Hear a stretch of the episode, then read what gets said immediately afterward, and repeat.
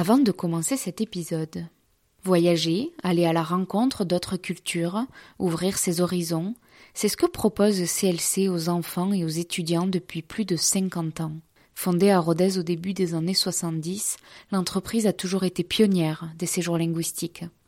Cette histoire avéronaise, basée sur des valeurs de partage et de découverte d'autres cultures, vous avez déjà pu l'entendre au micro de Finta.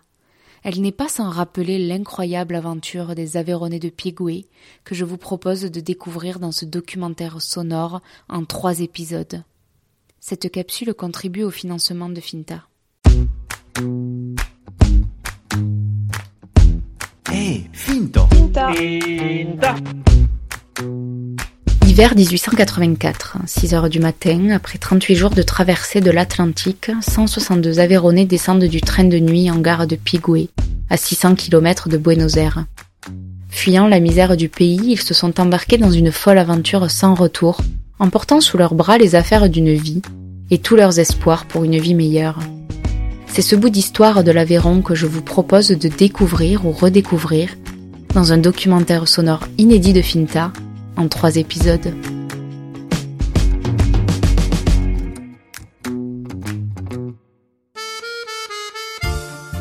Parler d'un. Oui. De. De Jeannette Agar. Ah, maintenant que je suis mariée. Et photographe. Oh, tout le monde me connaît. Et, et alors, et tu leur dis Tu leur dis que je suis âgée, mais que je me porte bien. Et que je n'oublie pas. J'y passe toujours. Les grands-parents de Jeanne Agar n'ont pas fait partie des pionniers, mais sont arrivés à Pigoué dans la foulée, c'était en 1886. Son grand-père, Henri Calmels, était originaire de Salmièche. Son épouse, Marie Routaboul, du monastère. Jeanne Agar est née à Pigoué en 1927. Elle y a vécu jusqu'à ses 12 ans, avant que la Seconde Guerre mondiale ne vienne percuter sa vie et en changer à tout jamais sa trajectoire. C'est une femme au destin incroyable, à la force et au courage admirable que j'ai eu la chance de rencontrer. C'était au printemps dernier, deux mois avant son décès. Elle avait 96 ans. C'est aux côtés de sa fille, Anne Charbonnier, et de l'historien ruthénois Jean-Philippe Savignoni que j'ai pu enregistrer la si jolie voix de Jeanne Agar, ou Juanita Monguia, son nom de jeune fille, c'est selon. À travers sa vie que nous allons parcourir tous les quatre, se dessinent les mille et une trajectoires qui ont fait la grande histoire de Pigoué, telle que nous la connaissons aujourd'hui. Je ne suis pas français. Je suis née en Amérique du Sud, à Pioué. Pioué, c'est une colonie de Français. Et alors, cette colonie de Français, elle a été là-bas parce qu'on leur disait qu'il y avait des grands espaces de tout et qu'ils pouvaient faire beaucoup de blé et tout ça, et que personne ne le travaillait. Alors ils sont partis là-bas, des paysans, beaucoup de paysans, et des paysans des, des, qui conduisaient des tracteurs. Là, Et alors vous sentez française ou argentine? Moi, je suis toujours argentine. Non, je suis française par le mariage. Anne Charbonnier, la fille de Jeanne Agar. Voilà, c'est une histoire compliquée pour moi, cette histoire, parce que quand j'étais jeune, on me disait toujours que j'étais pas une petite fille comme tout, tout le monde, que j'avais une histoire particulière, et ça, j'aimais pas. Ça, c'est quelque chose que j'ai jamais euh, aimé. Puis mes parents prenaient pas le temps de nous expliquer parce qu'ils étaient très pris par leur travail. Donc euh, c'était c'était compliqué. Donc euh, c'est resté compliqué, vous voyez, très longtemps. Alors maman range ses archives très mal, donc elle en avait un peu à droite, un peu à gauche, un peu en haut, un peu en bas. Non, et c'est encore le cas parce que j'ai pas eu le temps de trop trop faire, mais je me suis intéressée un peu plus et effectivement j'ai ressorti plein de documents intéressants que je vous ai fournis au fur et à mesure, que j'ai scannés. Et donc l'histoire, c'est le puzzle s'est mis en place pour moi. Finalement, au moment où Monsieur Savignoni a, bien voulu euh, faire voilà, s'intéresser à cette histoire. Jean-Philippe Savignoni est guide conférencier et conteur du patrimoine au sein de Rodez Aglo. Il a consacré un film à Jeanne Agar en coproduction avec Julien Bresson et Jonathan Bayol de Fiesco Productions. Le film a été diffusé en 2019 par Rodez Aglo.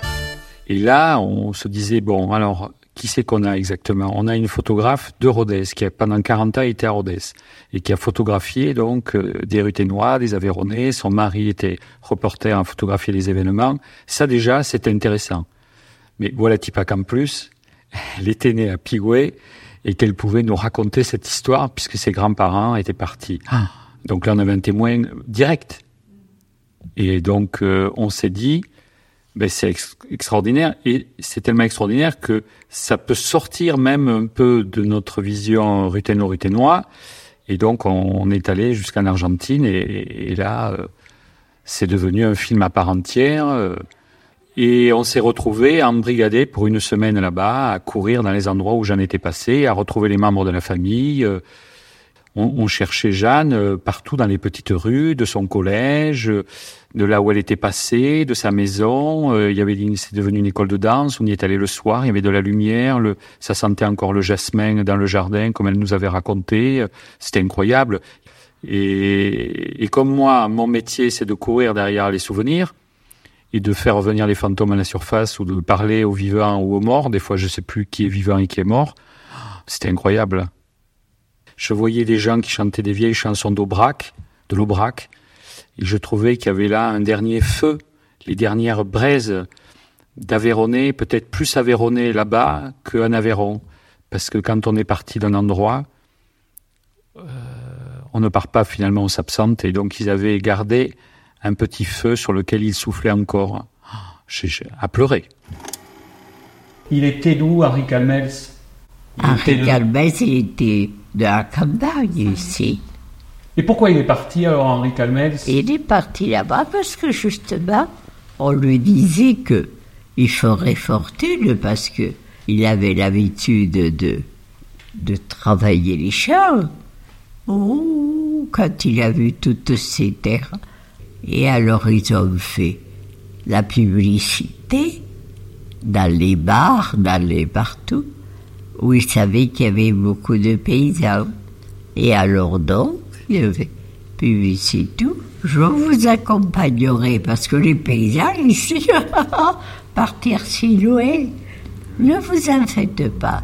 Je vous accompagnerai. Je vous accompagnerai, vous parlez de Clément Cabanette, là, Oui. qui les a accompagnés. Et Clément Cabanette, lui, il y était venu à Pioué, il était venu partout pour justement faire de la publicité pour aller là-bas. Alors pareil, il leur a dit il y a des grades de terre, des grades machins qu'à perte de vue, euh, c'est de l'herbe. hein. Il faut le travailler, ça.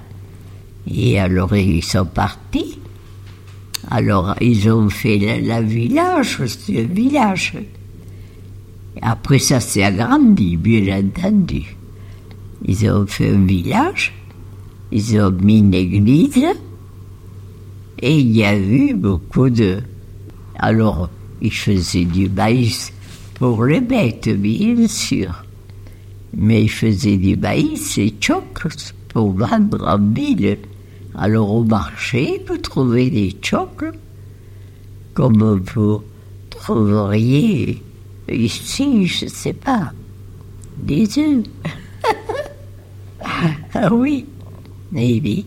Alors moi j'en ai mangé beaucoup, petites des chocles. Et votre papa, il faisait quoi alors à Pioué Il avait une épicerie, votre papa? Ah mon papa il était épicier. Alors moi j'avais lu le, un bouquin de Monsieur Gombert là qui était sorti euh, dans les années 90 je crois sur Pigoué et ça m'avait toujours intéressé cette histoire hein, parce que ben, c'était quand même donc une création euh, euh, dans l'hémisphère sud, une création d'une fondation française et la seule dans l'hémisphère sud qui quand même a dépassé euh, les 15 000 habitants donc c'est quand même je crois qu'on est à 20 000 ou pas loin donc ça a marché et l'Aveyronais, pour moi, il dépasse pas Requista. Eh ben non.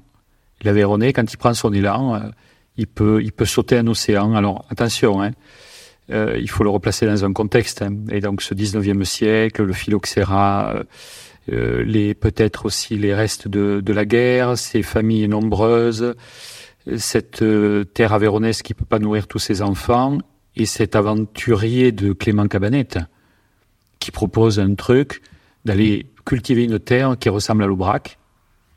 Il y a juste un petit souci. Bon, il y a 14 000 kilomètres. Ils ont jamais vu la mer. Ils savent pas nager. Parce que l'Aveyronais nage comme une clé anglaise. Nous, on est dans le, c'est le grand vert, c'est pas le grand bleu. Et vous vous rendez compte, ils sont partis sur un bateau, sur une carte qui leur disait rien.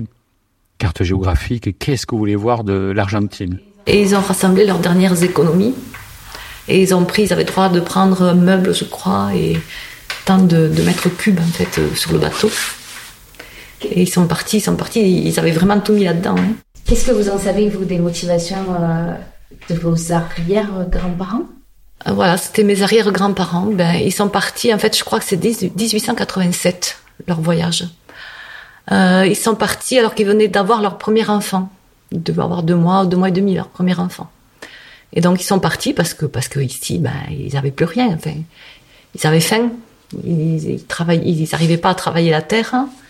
Et donc, il fallait bien faire quelque chose.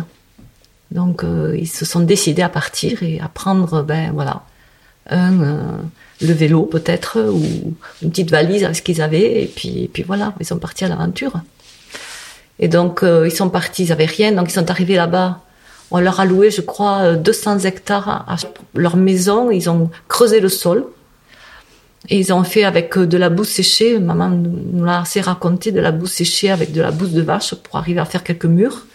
Mais la maison était creusée moitié, moitié dans le sol et moitié surélevée avec la bouse de vache. Voilà leur première maison. Et donc ils ont vécu comme ça quelque temps, le temps de, ramasser un peu d'argent pour pouvoir se construire un, petit peu mieux. Voilà, donc c'était des gens quand même qui étaient très rudes, hein, très rudes au travail. Oui, l'Aveyronais est opiniâtre. Et ça, c'est sa, c'est sa grande qualité, hein, qui, qui, qui soit parti limonadier à Paris euh, avec les, les autres bougnats auvergnats. euh, ils ont travaillé dur. euh, et donc finalement, euh, j'allais presque dire, c'était peut-être pas si dur que ça, parce que la terre, ils savaient la retourner. Ce qui pouvait être dur, c'est d'avoir perdu un peu de pays, d'avoir laissé de la famille, et de se dire que pour revenir, il fallait avoir un peu de sous, puis il fallait affront- affronter encore l'océan. Enfin bon, bref. Et puis surtout, s'il fallait revenir, il fallait revenir en ayant réussi. Et peut-être combien sont-ils ceux qui sont restés dans le port de Buenos Aires, euh, un peu à, à mendier, un peu euh, pour euh, revenir comme ils pouvaient d'un voyage qui était pour eux un échec. Ça n'avait pas pris. Pourquoi Mauvaise récolte. Euh, voilà, ils n'ont pas su faire. euh, et certains euh, passaient des nuits sous cette espèce de, de trou, de tôle ondulée. Ils avaient creusé un trou, mettaient une tôle au-dessus, et puis ils dormaient comme on s'enfonce dans la terre, quoi. hein. Donc euh, vraiment des, des conditions. euh, et puis chaque train qui arrivait dans cette petite gare de, de, de rien, une gare d'enfants, de, de jouets pour enfants, ils espéraient tous ceux qui étaient là que des femmes arrivent, parce que des hommes, ils voyaient que des hommes. Ils attendaient des femmes pour faire famille, pour faire enfant. C'était toute une histoire, pour faire école, pour faire cité. Alors petit à petit, ça a marché, et ils ont construit quelques années après une église sur le modèle de l'église de Lourdes, ce qui me fait dire que c'est un miracle. C'est un miracle. Mon arrière-grand-père est revenu pour faire la guerre en 14-18. Et puis de nouveau, il est revenu en- un peu plus tard pour finir euh, donc ses vieux jours euh, à Rodez et se retrouver trempé dans la guerre. Mais bon, ça. Et, donc euh, oui, je, pense que lui, oui, ils avaient envie de venir, enfin, finir leurs vieux jours en France, placer leurs sous en France et, terminer en France pour retrouver leur famille. Bien que mon grand-père, mon arrière-grand-père, il était orphelin. C'était un enfant qui n'avait pas de famille.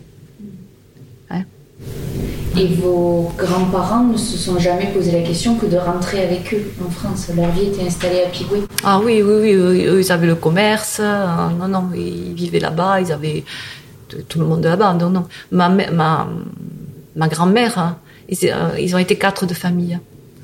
Donc, euh, elle avait ses frères et sœurs là-bas, donc non, non, elle voulait pas rentrer. Alors qu'elle n'a que 12 ans, en 1939, Juanita Munguia embarque avec sa maman pour sa première traversée de l'Atlantique. Tout Toutes deux venaient au chevet de la grand-mère de Juanita, malade. Leur traversée durera plus d'un mois. Arrivées en Rouergue, elles apprennent que la mamie est décédée trois jours plus tôt. Avant même qu'elles ne puissent se retourner, la Seconde Guerre mondiale éclate sur le sol européen. Les frontières se ferment, les voilà bloquées à Rodez, sans papier. Le papa et les frères de Juanita sont restés à Pigoué. Ils n'ont aucun moyen de communiquer. Son père en mourra de chagrin. Pendant toute la Seconde Guerre mondiale, mère et fille restent à Rodez. Juanita est tant bien que mal scolarisée jusqu'à l'arrivée des Allemands dans la ville. Là, elle débute un apprentissage chez un photographe ruténois, et tandis que s'achève la guerre en 45 et que s'ouvrent enfin les frontières, Juanita rencontre celui qui deviendra son époux et lui donnera la nationalité française. Elle laisse sa mère repartir seule en Argentine retrouver ses frères. Jeanne, devenue hagard, vivra à Rodez toute sa vie. Oh, un mois, on y a mis. Un mois en bateau. Ah, vous savez que à ce moment-là, j'avais 15 ans. Et alors, je trouvais le talon au bateau, c'est très joli, mais vous voyez que la mer et le ciel. Alors, je disais vivement qu'on arrive en France, que de ce pays comme ça lointain. Eh oui, oh oui. Et alors toute ma famille est restée là-bas. Et papa aussi. Il n'aimait pas voyager. Alors il ne voulait pas venir. Alors il est décédé. Il est décédé, sa femme était ici, ma maman. Mais quand vous êtes arrivé, après, c'était, vous pouviez plus repartir avec le grand-père. Ah oui, alors, la guerre. il y a eu la guerre. Euh, la vie de maman a été mouvementée, mais je pense que celle de ma grand-mère, elle a été aussi. Puisqu'elle a laissé ses enfants, son mari, qu'elle n'a pas retrouvé, puisqu'il était décédé quand elle est revenue. Et elle a été tiraillée entre, entre les enfants qu'elle avait là-bas et, les, et ma mère qui était ici. Il a fallu qu'elle choisisse. Et donc, alors mes oncles qui étaient jeunes à l'époque, euh, l'aîné avait, avait quoi Avait 16 ans peut-être. Après, il y avait maman et après, il y avait mon, oncle, mon oncle. Parce que d'abord, les voyages étaient chers aussi. Et puis que, effectivement, comme a dit maman, laisser une fille, non, on laissait pas les filles. Euh, les garçons, oui, on pouvait les laisser parce qu'ils pouvaient se débrouiller, mais les filles, non. Donc elle, a, préféré prendre ma mère et puis elle, elle partait, mais elle voulait revenir de suite. Elle voulait pas rester en France au départ. Elle voulait juste, juste aller voir mon grand-père qui était en difficulté puisque ma grand-mère était mourante. Mais elle voulait pas y rester. Elle serait restée le temps de régler les affaires courantes, puis elle revenait avec mon grand-père, ça c'était sûr, mon arrière-grand-père. Et donc euh, ça s'est présenté comme ça, mais en fait, bon, l'histoire en a voulu autrement. Dès que la guerre a été finie, ma grand-mère a repris le bateau pour revenir, en laissant ma mère avec son, son mari. Jeanne Agar y retournera avec son époux pour leur voyage de noces. Après avoir gagné un loto, elle économise pour le voyage d'une vie. Ce sont ses premiers pas à Pigoué, qu'elle avait quitté à 12 ans. Est-ce que vous vous rappelez quand vous êtes reparti à Pigoué? Quand vous êtes revenu On a été en avion. Oui. Hein? Oui, oui, c'est ça. Et alors, pour montrer à mon mari où j'étais né, il me le dit demander toujours, j'aimerais connaître quand même où tu es né. J'ai dit, on va y aller bien avion. Alors on a économisé parce que le prix d'avion, je ne vous dis pas, on a économisé pendant un an pour avoir le voyage aller-retour. Mon mari me disait aller-retour, pas seulement aller. Lui, il a quitté la France, ça lui faisait drôle. Moi, j'aurais été un bateau, de nouveau. Mais il faut compter un bois de bateau. Pour aller à Pigoué, un bois de bateau. Et oui, quand j'étais enfant, que j'allais à l'école, j'avais des copines, plein de copines. Quand j'y suis revenu, je l'ai fait mettre sur le journal de Pigoué parce que je suis toujours en contact avec les journaux de Pioui. Alors je lui fais mettre le journal à Pioui que Mademoiselle, Mademoiselle Jeanne au lieu que je m'appelle à gare, avec le mariage, j'ai dit, ils comprendront pas. Hmm. Comment faire On va aller la chercher en avion, on va aller la chercher simplement la descente d'avion. Je vois tout un tas de gens à la descente d'avion. Je dis, maître, il va y avoir un ministre dans le, dans le, dans l'avion, et tu tombes mal. Bon, quand je suis descendu d'avion, tout ça m'a sauté la famille. Les cousins, tout ça m'a sauté au cou, et, oh, oh, attention, oui. Oui, pendant un bon moment.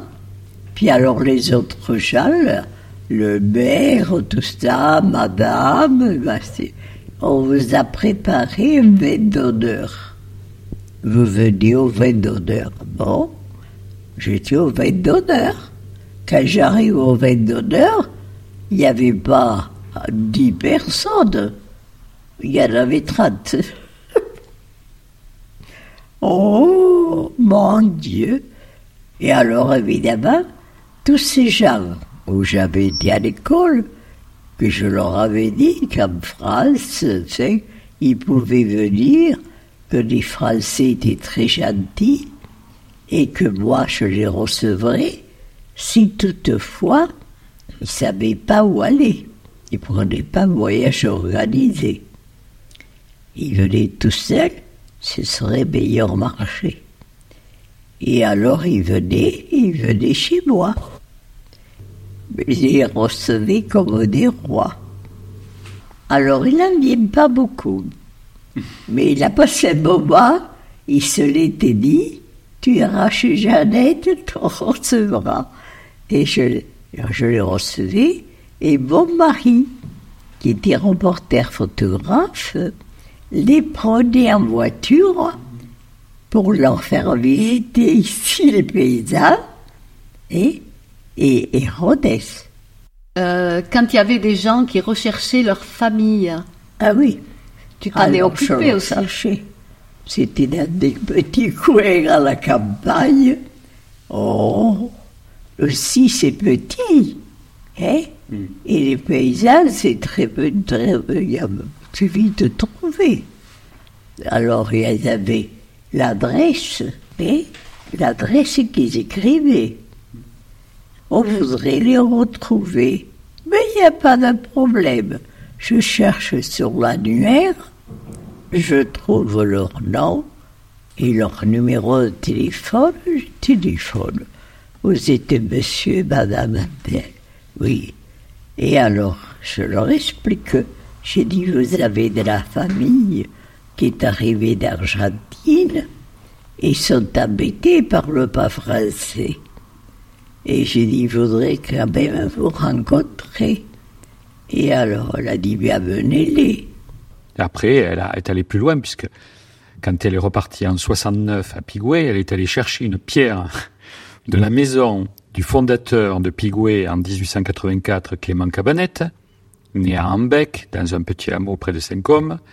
Et elle a eu cette idée d'aller chercher une pierre avec l'ancien maire pour aller la mettre dans le monument Clément Cabanette qui est à Pigoué euh, depuis le début du XXe siècle et d'aller le loger là comme euh, comme euh, pour elle c'était un acte un acte aussi fondateur ou de refonder quelque chose par cette lettre que le maire de Pigoué a lue, la lettre du maire de Rodez à l'époque Boscari qu'il a écrit pour le maire de Pigoué, et de mettre ce caillou qu'elle est allée chercher. Moi, je sais, c'est des, ce sont des, des, je sais pas moi, des, des capitaines de, de navires, ça.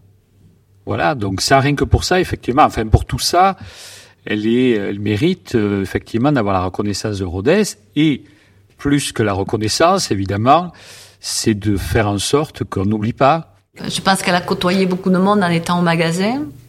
Et donc, euh, je pense qu'elle a cette approche, euh, euh, je ne trouve pas les mots pour, l'expliquer, plus générale, plus, plus glo- globale que son propre, sa propre histoire. hein. Oui, puis elle savait peut-être qu'elle revenait à Pigoué, qu'elle avait laissé depuis 1939, donc 30 ans après, qu'elle allait retrouver des gens qu'elle avait pas revus, et puis qu'elle allait, elle avait envie, puisque c'était une création avéronaise, que elle, installée à Rodez, donc en Rouergue, ben, qu'elle puisse alerter le maire de Rodez qui avait eu cette histoire et parce que c'était un peu oublié, hein, je crois. Donc elle a, elle a ravivé ça et de dire il faut, il faut euh, faire quelque chose pour cette histoire, Monsieur le Maire. euh.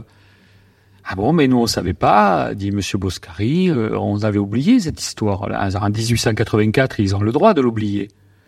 Et puis la guerre aussi avait avait fait, la, elle avait élargi l'océan, la guerre. Ah oui.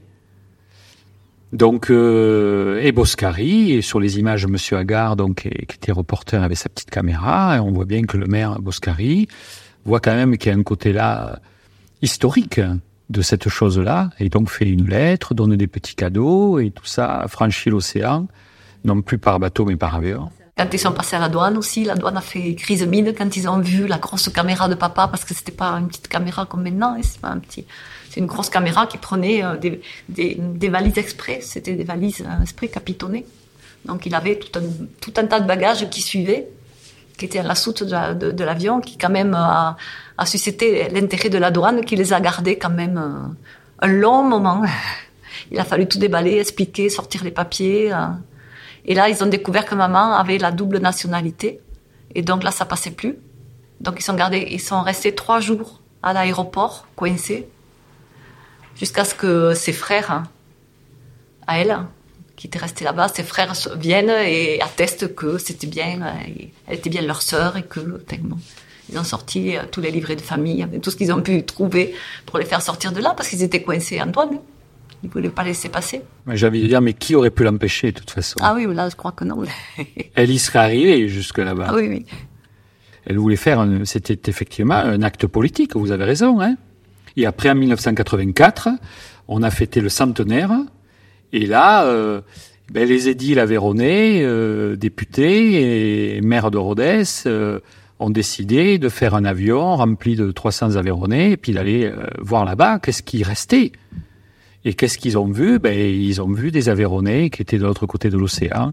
Est-ce que est-ce que c'était à cette à ce propos-là euh, où le président argentin? Non c'était pas là c'était quelques années après c'était après Quelques années après, effectivement, le président Raoul Alfonsine est venu et votre maman a servi de, de traductrice. tout à fait tout à fait. Incroyable pour, pour un, le bout, un bout du discours Un bout de discours. ouais.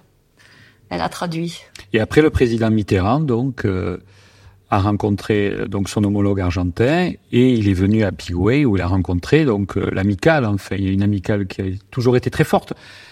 Et L'Aveyronais, si vous voulez, quand on lui arrache euh, les racines, euh, il les replante dans un autre terroir, mais après, il continue à tuer le cochon, il fait de la saucisse, et puis il y a un accordéon qui est là, il se remet à danser, et à un moment, le soir est tombé, et il a l'illusion, en fermant les yeux, qu'il est à Saint-Côme, qu'il est peut-être donc euh, vers Saint-Félix-de-Lunel, et puis après, c'est des palmiers, c'est ces grandes étendues. Oui, mais pendant un moment, on a communié. Et ça aide euh, à se réchauffer au petit feu aveyronais. Et ça aide à tenir une vie, une génération euh, d'expatriés. ils ont mangé les farceaux de grand-mère ils ont parlé patois entre eux à l'époque C'est courageux, hein, parce que c'est vrai que... Ben... Comment... Ouais, on ne sait pas comment on aurait réagi, nous, toujours, évidemment, dans ces histoires-là, de monter sur un bateau, de vomir toute sa bile... euh, de, de tenir l'Occitan et le prêtre aveyronais qui était venu sur le bateau et qui était aidé ses familles à tenir le coup, parce que là, il y a la foi, il y a la langue, le terroir et les trois photos qu'on a prises qui servent à faire la traversée et à tenir le coup. Puis après, une fois qu'on à Buenos Aires, on est un peu mis euh, comme euh, à New York, à Ellis Island, c'est-à-dire qu'on est un peu décontaminé, là, hein, on vous lâche pas comme ça parce que vous amenez des maladies et des machins. Et après, vous montez sur un espèce de truc qu'on appelle le train. Et puis après, vous, vous traversez une étendue où il y a personne. Et puis non, puisque c'est vous qui êtes dans le train, qui allez être ces gens qui vont peupler l'horizon. Bon, l'horizon, euh, ça peut faire peur, hein, parce que c'est le grand vide là-bas. Eh ben non, d'autres Aveyronais y étaient deux ans avant, et on arrive petit à petit à faire que c'est possible. L'Aveyronais est opiniâtre. Il ne part pas, il s'absente.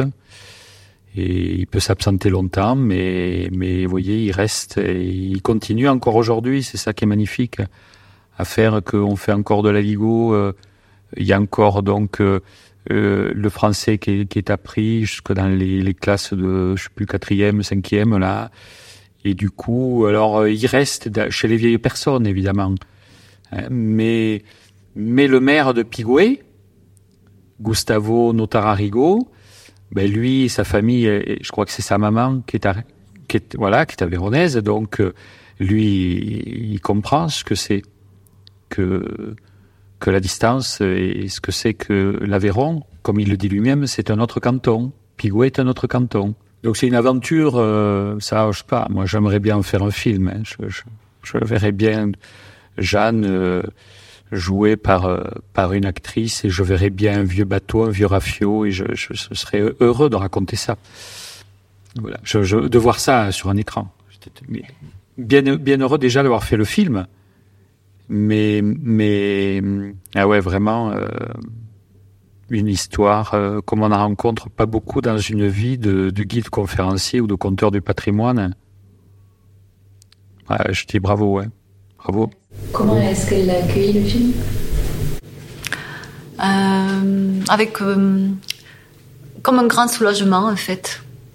Euh, enfin, on allait pouvoir euh, perpétuer ce qu'elle avait vécu, perpétuer ses souvenirs. Euh, oui, euh, un, un, grand soulagement.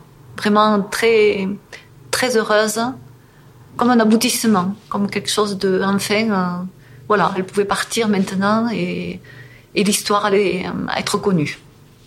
Nous, quelle chance, quand on a filmé Jeanne, elle avait cette mémoire incroyable.